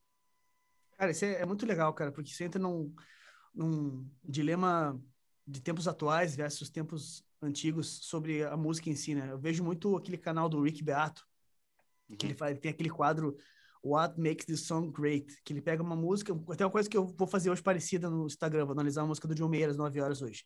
Ele pega uma música, geralmente ele pega a música que ele consegue encontrar com as faixas separadas, ele analisa bateria separada, voz, guitarra, não sei o quê. E, cara, ele pega músicas que vêm to toda, toda a época do rock e pop, assim, dos anos 60 para frente e tal. E, cara, quando tu vê algumas coisas executadas na antiga, na época do rolo de fita, assim, cara, tu vê imperfeição pra é. cacete, cara. Imperfeição pra cacete, assim, de tempo, de afinação dos instrumentos, uhum. sabe? De tudo, assim, cara. Mas, meu, é de verdade, entendeu? Os caras basicamente gravavam a, a banda ao vivo, no máximo faziam a voz depois, com é. overdub. E, cara... Era tudo quatro é, canais, era... se vira. E era isso, meu, sabe? E Dois homens pra criou... batera e um pra cada coisa. Vai pro abraço, velho. E criou-se uma cultura da, da perfeição, né, cara? O lance de ter que deixar a voz completamente afinada, ou botar a bateria no grid cravado, é. tipo assim, hoje em dia, eu sei que parece coisa de tiozão falando, sabe? Mas, meu, não é, meu, é só uma constatação. Hoje em dia, tu não ouve mais banda. Tu ouve uma montagem musical de alguém, tá ligado? Pega é. uma voz, tu afina, bota no... Tu pega a voz, tu afina e bota no tempo, não basta tu afinar. Às vezes os caras botam a voz no tempo também, aqueles, aqueles Elastic Audio do Pro Tools lá, e, cara, não, não tem nada a ver com o que a banda executou na verdade, sabe? É. Então, a, a, verdade da banda hoje em dia não tá mais. Muito difícil uma banda que, que esteja disposta a se expor com a sua verdade para um, uma obra musical. Tipo, tem poucas bandas que se arriscam, assim, mas tem algumas que são mais old school que curtem, assim, e eu acho do caralho, sabe? E vai ter erro, vai ter trave, não sei o quê. Tem que ter, e, cara, né? E é isso, meu. E é isso, meu, tá ligado? Porque oh. música é senão o negócio não fica musical, né? Fica muito perfeitinho. Isso me lembrou, cara, fui uma vez passar, para nunca mais, uma vez passar o final de ano Réveillon no, no Rio de Janeiro. E, assim, cara, eu não fazia ideia do, do, do quanto tumultuado era aquilo, né? E você ouve, por exemplo, tinha, tinha um show, o show mais esperado, na verdade, da noite era o show da Anitta, que era exatamente na virada, né? Virou uhum. meia-noite e entrava a Anitta. E aí, na praia lá, bicho, show de fogos maravilhoso e tal, pá, virou, beleza, entrou a Anitta. Mano, sonzão do cacete, aquela pegada eletrônica fodona, sabe? Assim, sem, sem, sem erro, velho, sem nada. E banda, banda tocando, né? Batera tocando em cima do sample, é, guitarra, baixo, tudo em cima, bicho, pesado pra cacete. E a voz da Anitta hum, lá embaixo, velho. Bem, bem fraquinha, sabe? Porque a Anitta não tem um vozeirão, né? Ela não tem um vozeirão. Ela, ela tem uma vozinha assim, de bossa nova. Só que no ao vivo, todo mundo espera o, a gravação do disco, né? E aí a banda vindo valendo, assim, sabe? E a voz dela bem bossa nova mesmo, assim, aquela coisa. Então, tipo, cara, a, a produção tra traz essa, essa, essa disparidade, né? O que eu acho que acontece com, com o gent metal. Isso é uma uhum. visão minha, né? não estou dizendo que é assim, mas é uma visão minha. Você ouve um disco, por exemplo, do Monuments, e aí você vai ver um show, você, você fica extremamente frustrado, porque não acontece tudo que tem no disco. Me dá um, eu não conheço nada de gent metal, me, me explica mais ou menos o que é, o, em cima do que tu te baseia, execução... É, é, execução é muito técnico, tem muita coisa, muito detalhe. Sim. Que, por exemplo, muito, muito, muito gate, né? Aí o cara faz. Tan, tan, tan, tan, tan, tan, tan, é tudo muito sequinho. Muito sequinho. E a possibilidade disso acontecer ao vivo, cara, é não existe. Não existe. Não, né? Então, assim, a galera sobe em cima do palco e faz um show, a barulheira do cacete, porque as pausas são muito curtas, né? E o ganho é, é absurdo. São, às vezes são Sim. três guitarristas na banda, como Periphery, tem três guitarristas na banda. E aí, cara, das guitarras tudo afinado em mu, né? Porque não, não tem. É só mu. não, não, tem uma nota mais grave que aquilo. E aí os caras vai tocando, tocando, ninguém entende nada, né, velho? Ao vivo é outra história. A galera que, que curte mesmo assim vai me bater, mas, mas infelizmente, assim, a estrutura que você ouve na gravação e a estrutura que você tem no, no palco cara, não, não é a mesma banda, bate. Aí fica aquela, né? A produção acaba ficando maior do que a música, e eu acho isso chato pra caramba. Muito ruim. Interessante. É, mas é. Fala, fala. Eu só fala. preciso ir no banheiro rapidinho. Tô me mas é Vai. bem comum, cara. É bem comum essa. a gente ia assistir eventualmente show de uma banda que a gente não conhece e, o, e tu não entende nada que o louco tá, tá cantando. Né? É, é exatamente é isso. Porque você acaba tendo essa, essa questão da produção ficando muito mais forte do que a própria música, né? É como se, como se a produção tentasse salvar o músico. É essa sensação que eu tenho. Não estou dizendo que é isso, mas é como é a sensação que eu tenho com, com relação a algumas músicas. Tipo, você vai ver Tesseract, que é uma banda de gent metal. É, o vocalista é muito bom, muito bom. E o, os dois guitarristas são muito bons. O baixista é muito bom, é o cara que faz os, os riffs e tal. O batera é excelente. E os caras fazem tudo, bicho, para funcionar ao vivo. Ou seja, não tem essa zoeira de muita informação, saca? Porque no ao vivo sai o disco, velho. É impressionante, impressionante. Legal. Então, assim, isso é muito bacana de se pensar, né, na, na produção. Porque, tipo, a gente pode até fazer muita coisa interessante, legal, difícil. Somos três guitarristas, dois guitarristas, um baixista fazendo a parada, a bateria toda quebrada. Mas a gente tem a opção de fazer uma, uma parada que, que seja legal de se ouvir também, né, no ao vivo. Então, a produção não conta tanto. Os caras vão no estúdio e conseguem gravar isso de boa. Em qualquer estúdio. Isso é massa. Isso é muito legal. Acho legal. Uma visão massa. Ah, Rafael. Tu tá não, não. Não, eu, quando tu tá falando das bandas, eu até ia te perguntar se, por exemplo, naquele último par desse lance, que é poucas bandas que se expõem a essa questão do ao vivo hoje em dia e tudo mais. Sim. Uh, dessa forma. Eu ia perguntar se aquele, a gravação ali do, da pedra, nessa última hum. que a gente fez ali, que a gravação foi ao vivo, né? Uh, foi todo mundo tocando e cantando ao, ao vivo ali. Se tinha Sim. muita manipulação ou se era mais raizão mesmo, assim. Não, ali é até bem interessante falar desse exemplo aí da Pedra. Para quem não sabe, é, tem uma banda autoral chamada Pedra de Roseta e a gente gravou recentemente aí algumas músicas numa parada chamada Roseta Sessions. Foi um projeto aprovado pela Prefeitura de Sapucaia do Sul, cidade daqui do nosso estado, onde a banda é residente, vamos dizer assim. E a gente fez quatro músicas, quatro acho, onde duas quatro. foi com participação, duas com participação de um amigo nosso e duas com a participação da amiga nossa. Uma cover e uma própria. No caso cover, no caso do, do Luciano era uma autoral dele, uma autoral nossa. No isso, caso da, da Paola foram duas autorais nossas. E foram ao vivo, assim, valendo mesmo. Tipo, tudo no, no estúdio, a galera, tirando a bateria que estava numa sala isolada, a galera toda numa roda, vamos dizer assim, tocando ao vivo e tal. E, cara, valendo mesmo, assim. E até foi, foi engraçado, né? Porque a Paola, ela, ela é cantora lírica. E não tá acostumada, com, apesar de ela gostar, nunca, não tem muita experiência com rock, assim, né? Ela chegou na hora de gravar lá com a gente, assim, a gente começou a tocar, paz, guitarra ali, normal, né? Banda de rock, né? Ela virou pro Léo, que é o vocal da banda, falou assim, eu não tô me escutando para cantar, é assim mesmo? O Léo, sim, é assim mesmo. é que o som da pedra, cara, é um som com umas guitarras estilo vintage, assim, que, uhum. que lance médio, né, na cara, assim, não, uhum. é, não é extremamente cheia de ganho, uma guitarra low gain, mas na cara, assim, e, uhum. e uma uhum. coisa que, que para quem canta ali, coitado do Léo, cara, o Léo sofre na nossa. E mas rolou legal, cara, rolou massa, o vivão ali, foi, eu acho que foi o primeiro trampo que eu fiz, assim, experiência, todo mundo ao vivo mesmo, sem, sem nem regravar voz, nada, tudo valendo ali. Pá, ali o cara dá uma, mexidinha aqui, outra coisa ali, pá, escolhe um take melhor dos, dos vários que o cara fez, mas, mas roots, o bagulho. Então, cara, é, é bem aquilo ali, velho, bem aquilo ali mesmo. Porque eu, agora a gente falando dessa questão de manipulação, tá, quando saiu lá, eu, eu sou suspeito para falar, né? Mas, cara, para mim foi até hoje o melhor som da pedra que eu já ouvi. Foi ali é, naquele. Ver, né? é, foi naquela e é o mais ali. E é o mais imperfeito. Isso é, é fato, isso eu é, posso mas dizer. eu acho é que isso é uma tendência, sabia? De você voltar às raízes, assim, sabe? Gravar o mais próximo possível daquilo que, que você planejou que seria a música, sem muita, muita intervenção de, de, de plugin ou de refazer e tal.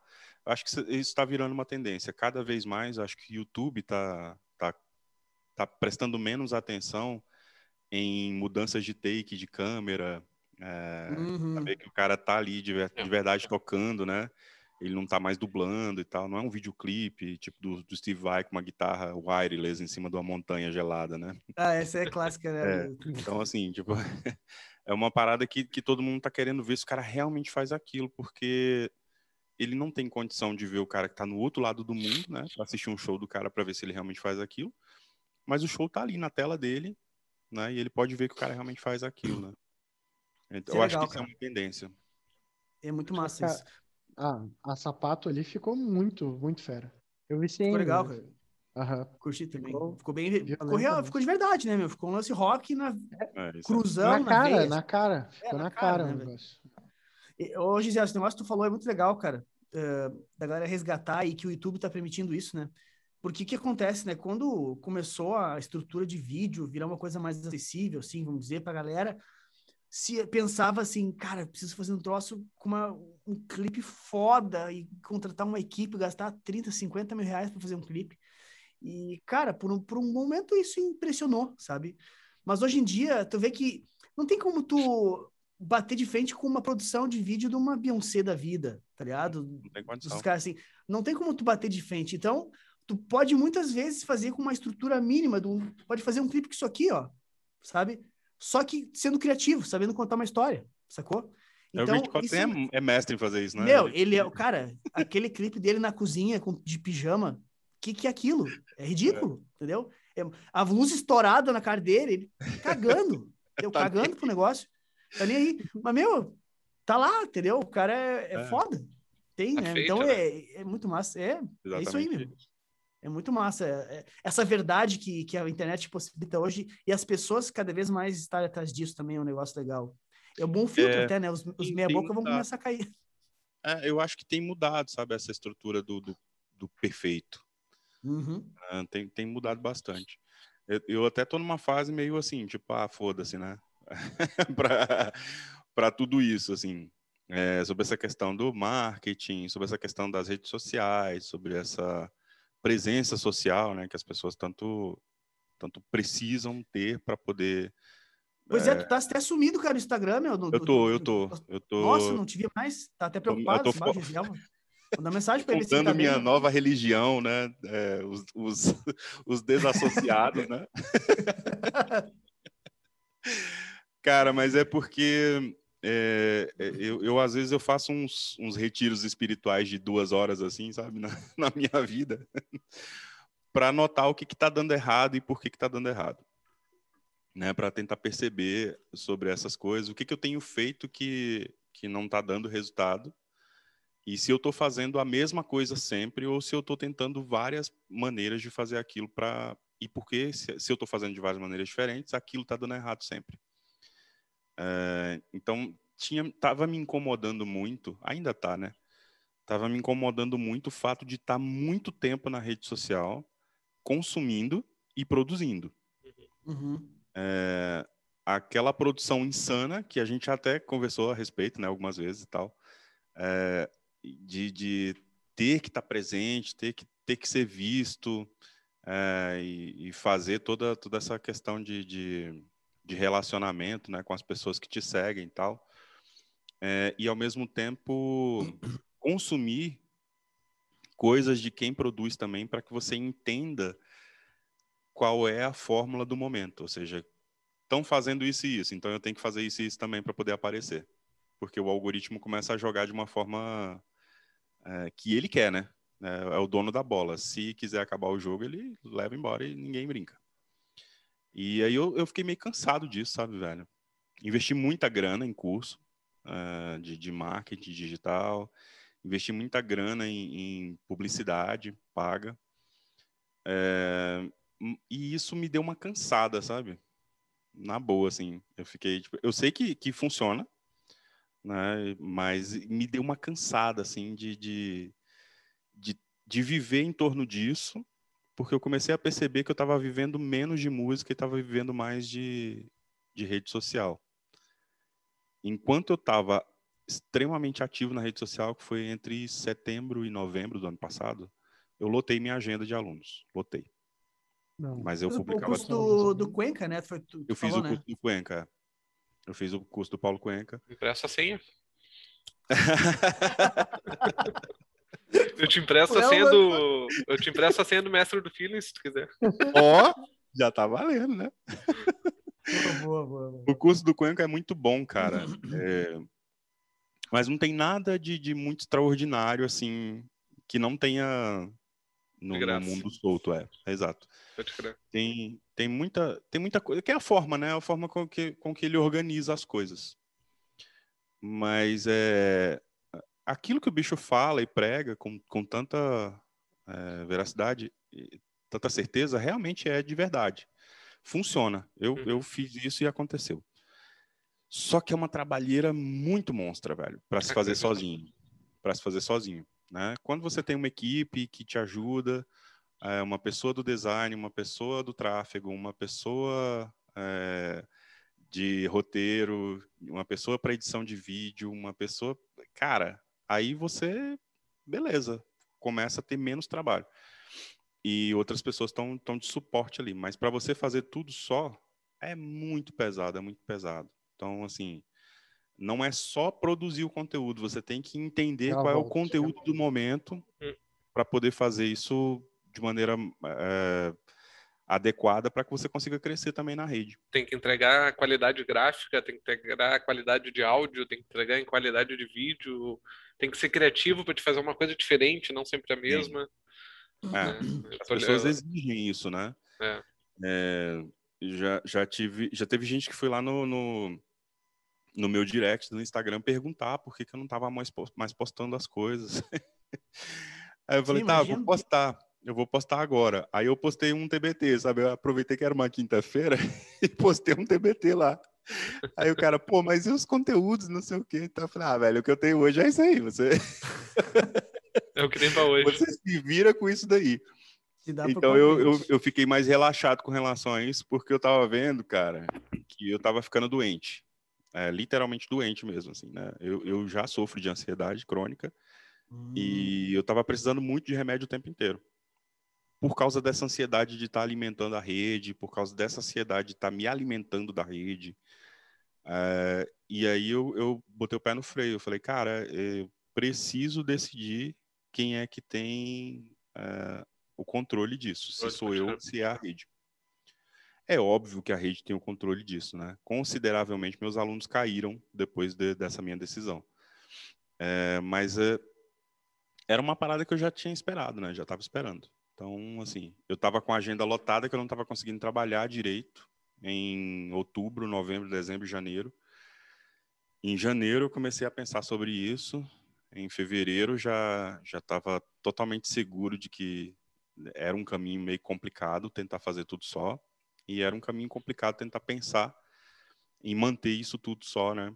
Mas sabendo que, que haveriam riscos e tal. E acho que o último mês, até o último mês eu tentei, porque eu comprei em março o curso Venda Todo Santo Dia, do, do Leandro Ladeira, que é para curso perpétuo e tal, né? Não, não tem nada a ver com o lançamento. Uhum. Sim. E aí assisti o curso e tal, comecei a colocar as paradas em prática. Não funcionou muito bem, porque tem toda uma questão de, de estrutura que, que é necessário para que isso aconteça de uma maneira interessante. E mais uma vez a gente cai naquela estrutura do orgânico. Tem que ter alguma coisa que, quando a pessoa veja o teu anúncio, consiga espelhar o teu anúncio em algum conteúdo frequente nas tuas redes para que ele possa criar uma, uma, um relacionamento, né? Uhum. E desse relacionamento você conseguir fazer a venda do teu produto. E eu Não, falei, deixa eu ver se eu então- entendi. No, no caso do, la- do Ladeirinha, então, tem que produzir conteúdo, então. Tem, tem. Não, é, em, qualquer, em qualquer bicho. Não tem. eh, tem, tem um cara que aparece direto agora para mim nos anúncios, que é um tal de Max Peterson. É, que ele fala que é o, o cara do super conteúdo. Aí você Ah, vem sim, sim, só vi, fazendo vi. um único super conteúdo e você vende pro resto da vida. Eu falei, aham. É. É, o cara toda hora tá Ah. fazendo um conteúdo para me convencer Aham. de que ele só precisa fazer um. Só que ele tá um, fazendo é. vários, né? Então, assim. É bem isso aí. Então, assim, cara, o, o segredo da coisa toda tá em conteúdo orgânico. É, eu acredito nisso aí também. É, não Então, tem nenhum que, que se salve sem conteúdo. né? Ninguém, ninguém. Não, até tem, velho. Eu, te eu, tenho- eu te perguntei por isso, sabe? Porque eu, eu conheço um, um cara que eu sigo, até que é meio conhecido aqui, um amigo do meu cunhado. que ele, ele vende um curso que ele chama. eh, Como é que é? Ah, esqueci o nome do curso agora. Mas basicamente é, é, é o que o De Ros usa na, na, na abordagem dele. Ele Hum. produz muito pouco conteúdo, assim, e venda. Oferta, venda, oferta. É bem na abordagem do Damasio, assim, sabe? É oferta de- o tempo de- todo. Tem que ofe- ofertar o tempo inteiro, senão ninguém Exatamente. sabe o que está vendendo. Ah. Exatamente, é O essa Paulo abordagem também dos fala caras. disso. O Paulo também fala bastante disso. Fala assim, olha, se você ficar só entregando conteúdo e nunca dizer que você tem alguma coisa para vender, ninguém vai te perguntar. Não é? Então, é uma- é uma questão Sim. assim, cara, de, olha, eu, eu, eu só sou contra é, a produção do conteúdo em massa de forma desumana, né? Como os, os algoritmos pedem. Então, se Uhum. você não for visto diariamente pelo menos três vezes no dia, né, é, as, as suas chances diminuem muito, né, de, de conseguir alguém novo, de conseguir algum contato novo, alguma pessoa nova que possa conhecer o teu trabalho. É, se você aumentar esse, esse fluxo de gente com tráfego pago, é, no final das contas, de 100 pessoas, uma ou duas vão, vão realmente gostar do teu trabalho e vão ficar. As outras 98 vão, vão voar rapidinho, porque é, o algoritmo entendeu que eles seriam pessoas que clicam e não pessoas que, que gostaram exatamente do, do que você fez, entendeu? Uhum. Então, cara, uma, tem que ter muita grana, né? Já, já fiquei fora dessa, dessa estatística. E dois, tem que continuar produzindo muito conteúdo. É, então, é uma, é uma, uma produção insana, não é pouca, porque é, com, com o curso do Paulo, é um curso específico de Instagram, né? Uhum. Isso. Então você produz muita coisa pensando no Instagram. É, e o curso do Ladeirinha, ele já fala que, cara, ele até brinca que ele fala que é o trânsito na Índia, né? É, bicho, é um monte de carro vindo de tudo quanto é lado, bicicleta, tuk-tuk, e nem, ninguém se bate. Então tem que ser uma parada que role e-mail, que role YouTube, que role TikTok, que role blog, que Facebook. role tudo, tudo, Instagram e, e tudo quanto é rede social que você puder, você vai plantar semente, como ele chama. E assim, eu tava numa, numa pilha de, cara, eu já tô no Instagram aqui morrendo, né? Pra criar conteúdo e de repente eu tenho que fazer para tudo isso. Piorou Sim, a sim. situação para mim. Sim, e aí sim. eu tenho ficado mais, mais recluso com relação a isso e tenho postado quando eu acho que eu, que eu acho que é legal postar. Porque eu tava ficando doente, cara, literalmente. Eu tava tocando, improvisando, tocando, né, normalmente, estudando dia, como, como todo dia, como deveria ser todo dia. e aí você se, se pega, cara, pensando, pô, essa frase aqui era legal de gravar para postar. E não, não é sobre isso, né? Não é sobre postar uma parada que você achou legal. É sobre você estar curtindo o que você está fazendo e, e deixar aquilo comum na sua vida, né? O estudo é isso. E não simplesmente para fazer um conteúdo interessante. Então eu comecei a pensar de maneira diferente com relação às redes sociais e dei uma sumida. Mas não é uma, uma parada assim, nossa, que, que, que loucura, né? O cara sabe que depende das redes sociais está fazendo. Eu sei que eu dependo das redes sociais para aparecer, mas porém não tô tão preocupadozinho. Não é um adeus, é só um descanso, né? Então, é, eu, eu não descanso porque eu ainda sou viciado nisso, né? então eu posso até não estar tá postando, mas eu estou sempre consumindo. Isso é, é uma parada que eu ainda preciso diminuir muito. Eu fico de olho ali na, nas estatísticas de tempo de tela, né? E tem diminuído, até teve. Eu postei esses dias lá que eu, que eu fiquei um dia, cara. Acho que foi dia 20 de maio. Eu fiquei 9 horas e 40 minutos, cara, em tela. Dessas 9 horas, 4 e 50 foram de redes sociais. Basicamente Instagram, que é o que eu, que eu uso mesmo, né? E aí, cara, eu fiquei muito chocado com isso, porque eu, eu não lembro de nada que eu fiz nesse dia. Nada que eu vi, de fato, na rede, entendeu? Que eu falei, pô, que massa esse vídeo desse. Você não lembra? aí eu falei assim, cara, eu tô gastando muito tempo aqui que talvez eu pudesse estar aproveitando em outra onda, né? Meu, caiu minha câmera. É, tá pausado tá, aqui pra tá, mim. tá, tá, travado, sim. Peraí que eu acho que morreu a bateria da, da minha câmera. Vou pegar o carregador já volto. Hoje o podcast é reduzido.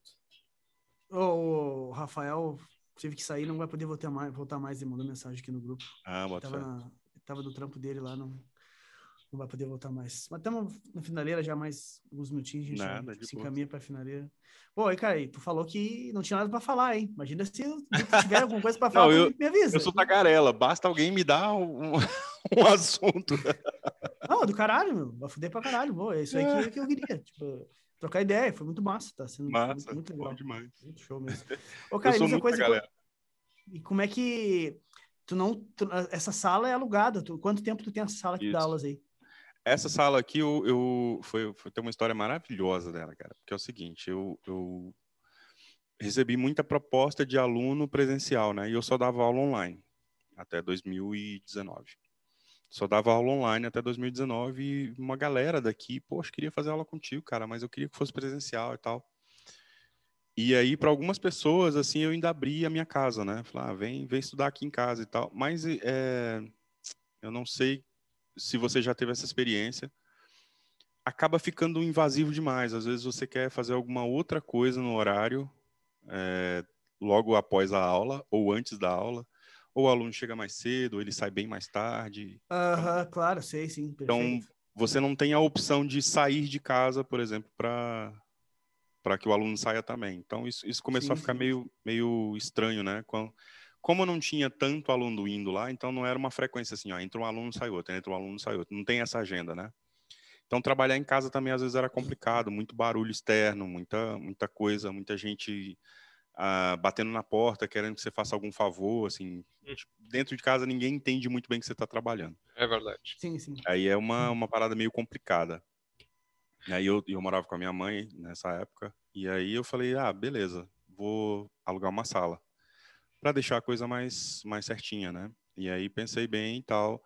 Falei, ah, 2020 vai ser meu ano, vou alugar a sala e tal, vou para a cidade zi- vizinha aqui, e aí eu já fico por lá. Vai ser bala, porque é uma cidade vertical, né? Só- são só prédios aqui. E aí tem muita gente empilhada uma em cima da outra, né? Então, assim, tem muita, muita gente para fazer aula aqui. Não é possível que não tenha. Aí eu vim, aluguei uma sala e aí contrato na mão, tal. Fui lá na administração, o cara falou: "Ah, você vai trabalhar com o quê?" Eu falei: "Ah, eu vou dar aula de música." O cara: "Não, não pode não. Aqui nesse prédio não pode." Eu falei: "Uai, o que que tá acontecendo? O cara me alugou, não sei o quê." Ele falou: "Não, não pode." No seu andar tem três psicólogos, eles precisam de silêncio absoluto, tal, assim, para tratar os pacientes e tal. Eu sei que deu um rolo do caramba lá e eu tive que quebrar o contrato com o cara e achei essa sala aqui. É, que também é legal, tá? É perto do metrô, então ficaria fácil para mim. Aluguei essa sala, é, isso tudo foi em janeiro, né, do, do- de 2020. Aí eu procurei essa sala, achei ela em fevereiro. Em fevereiro, fechei contrato com o cara aqui, beleza e tal, e comecei a trazer as coisas para cá e comecei a, a, a divulgar, né, que estava começando uma sala aqui em Águas Claras e estava começando a atender presencialmente. Em março, lockdown. Uhum. Aí, meu amigo, bate aquele desespero, né? Falou, De e agora, o que eu vou fazer, bicho? Não tem mais ninguém que vai vir presencial aqui. Uhum. E aí eu falei, cara, o bicho pegou. O bicho pegou valendo. E aí eu comecei a acionar os contatos de aula online que eu tinha, o pessoal todo, e comecei a divulgar isso nas redes. É, e, a- e acabou que eu fiquei aqui dando aula online. Até o dia que baixou um pouco mais as coisas, né? E comecei a atender o pessoal do presencial, que é lá por, por volta de agosto, setembro, eu acho, de 2020. E aí falei, cara, aí o negócio ia começar a valer. Aí deu certo essa parada, comecei a fazer o curso do Cuenca, né? E deu certo essa parada, virou para o online e para o presencial também. Lotei a agenda, eu falei, cara, vai dar tudo certo. 2021 vai ser foda, porque eu já vou começar. Tava entrando gente, cara, você você é professor também, né? Você sabe que, tipo, outubro, novembro, dezembro começa a sair gente, né? Uhum. por causa das férias, a galera começa Sim, tipo, sim, querer sim. salvar uma grana para viajar e tal. E tava Normal. acontecendo o contrário, bicho. Novembro tava entrando gente, dezembro entrou gente. Aí eu, eu fiquei Ah. animadaço, né? Que loucura. Aí, pô, massa, tal. Aí, pô, Réveillon, nova onda, né? A segunda onda. E aí, pô, caiu todo mundo de novo. Aí, aí o negócio desesperou. Aí eu, falei, aí eu comecei a repensar sobre essa onda, né? De, de, de ter realmente uma sala E a fé na vacina, né? Sim. a previsão de estar tá todo mundo vacinado aqui é lá para outubro. Então, assim, 70% da, da, da população vacinada, né? Lá para outubro. E aí o meu contrato foi renovado em fevereiro agora, né? E vai até fevereiro de novo. Mas eu estou pensando muito bem, sabe? Porque eu, eu, fiquei com um aluno presencial só. Então eu estou alugando a sala, que é um preço consideravelmente alto, para dar aula online, que eu posso fazer de casa, entendeu? Sim. Sim, sim. E aí eu, eu fiquei assim, cara, é, é, de se pensar muito. Então eu tô, tô nessa, né? Tô indo para um apartamento maior agora e lá eu vou ter um espaçozinho só para isso. Então vou voltar de novo às raízes e voltar só para o modo online. O modo certo. presencial já não faz tanta diferença assim nas pessoas, porque acho que a mentalidade das pessoas mudou bastante também, né, com relação a isso. Com a pandemia, é, coisas todo mundo repensou. as pessoas repensou, né, assim, cara, dá para fazer basicamente qualquer coisa de forma é. online. Exato. Por que, que, que, guitarra não vai dar? Já dava, é. né? Só que existia uma certa, uma, é. um certo preconceito. Ah, mas não é a mesma sim, coisa. Sim. Eu, eu, o pessoal viu agora que, que já era, né? Tem como é. fazer bem dizer a mesma coisa, né, meu? Então. É, aí eu vou ficar aqui, eu acho que talvez nem até o final do, do, do contrato, né? Talvez eu quebre o contrato para ir para lá. Tô só esperando terminar umas coisas mais, mais urgentes, assim, arrumar tudo lá e, e pé na tábua. certo. Não deixa o cara que te aluga a sala ouvir o podcast, né?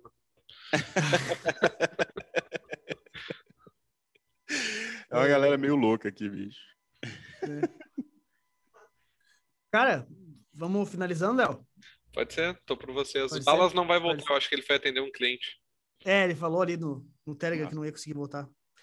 Ô, Gisiel, cara, assim, de coração, brigadão, cara, por ter participado. Foi do caralho, foi muito massa conhecer a tua história. Tipo, a gente Muito troca ideia na internet já faz algum tempo aí. E às vezes o cara não se aprofunda, né? Quer dizer, bah, meu, o cara não sabe quem exatamente tu é, de onde é que tu veio, né? Como é que são as tuas origens. E quando tu passa a conhecer as origens da pessoa, tu, tu, tu muda, assim, né? a, tua, a tua visão sobre aquela pessoa, assim, tu passa a ter mais empatia por ela, porque tu vê o que ela passou, enfim. Cara, de verdade, sim, brigadão por ter participado, foi muito massa, cara, tenho certeza que, que, a galera vai, vai curtir pra caramba aí ter ouvido esse podcast contigo. Bacana demais, cara, prazerzão estar aqui com vocês. É, a conversa é tipo, a parte melhor do, do podcast é conhecer pessoas novas, histórias diferentes, então sensacional Massa. tua presença aí, curti pra caralho. E Valeu. se tu, guitarrista que tá nos ouvindo agora, continua nos ouvindo até agora, não esquece de dar like, se inscrever no canal do Pablo Klein, porque Pablo Klein tem um filho, Pablo Klein precisa pagar as contas e as fraldas. E se inscrever no canal, paga as contas do Pablo Klein. Aí. Segue aí, deixa teu like, já te inscreve no canal. Não te esquece que segunda-feira tem blog, terça tem live do Mestre do Feeling, quarta, quarta, sexta, sábado, domingo, conteúdo todo dia, quinta-feira nosso podcast, fica ligado. Aqui, locutor Leonardo, direto da Rede Atlântida de Comunicação. O, Gisele de Brasília nem sabe o que é rede ah, Atlântida. É verdade. É, mas eu já entendi que é uma rede local. É nem gaúcho, né? Só os, os, sulistas, né? Porque tem em Santa Catarina também, né? Na real. Uhum. Legal. Então tá. Muito obrigado, gurizado, pela presença de todo mundo de vocês aí. Tamo junto. Senta a paletada aí. Bora emocionar. É nóis!